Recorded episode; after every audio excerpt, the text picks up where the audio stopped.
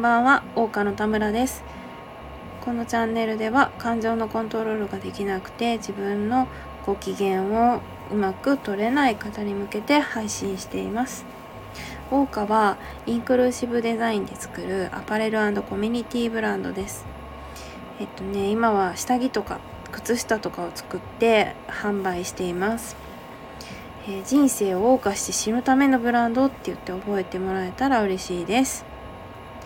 とですね、あの私喋るのちょっと遅いんで、あのー、うまくね、あの早くしたりしてね、聞いてください。頑張って早く喋れるようにします。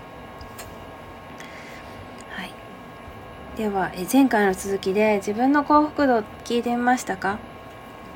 自分の幸福度1から10のうちどこですか？っていうのを聞いてみてくださいっていうお話をしたんですけどえっとね今日は幸福度が下がってしまう理由についてお話しします。えー、幸福度がね下がってる方1とか2とかね34とかつけてしまう方いると思います。私もね最初すごい低かったんですよ。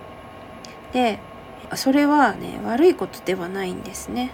悪くないです。低いこと自体はね悪くないんですけど低いのと高いのどっちがいいかって言われたら高い方がいいですよね。うん。じゃあ低いのはなんで低いのかって考えてみましたか？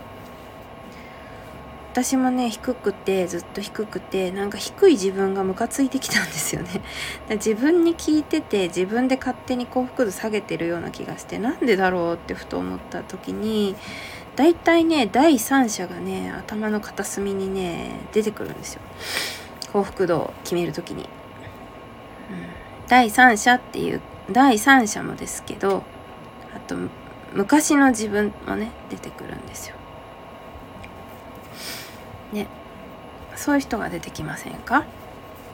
で第三者とか昔の自分に結構こう視点が当たってません？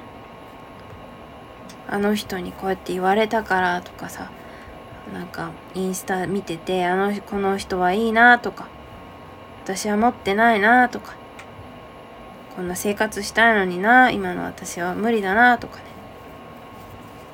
うん、昔はできてたのに今できない。なんか怠けてるなとかね。だからもう私ダメな人間だなとか言って幸福度1とかね2とかしちゃいません？ね。そう。あの、幸福度がね下がってる時ってあの第三者とかね出てくるんですよ。今の自分以外の人がね。あと今の自分にないものとかね。見てるものがねちょっと違うんですよ。幸福度が高い人と低い人の違いは、えー、フォーカスしている見ているものが違います、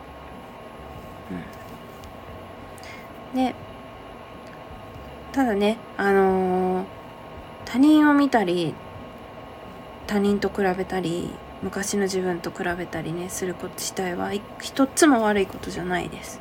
むしろ普通です。うん。比べてしまうのは悪いことじゃないです。比べるからいけないんだとかねやっぱ言われることとかねある聞いたこととかあると思うんですよ。私も言われますし、えー、言ったりします。でもねなんか比べること自体はね決して悪ではないので他人と比べてしまうああダメだなとかね。そういうふうには思わないでください。比べてしまうのは仕方がないことです。うん。比べた上でね。比べてしまった上で自分の幸福度を上げる方法とか高く幸福度を保つ、えー、方法秘訣があります。それは次回の放送でお話しします。もうねあんまり長いとね聞いてられないでしょ。私あんまり長いの聞けないから短くしたいんですけどね。喋るのがすごく下手くそだからあのー、長くなっちゃう。ごめんなさい。はい。では今日はこの辺で。人生を謳歌して謳歌して謳歌して謳歌して謳歌して。私は死にたい。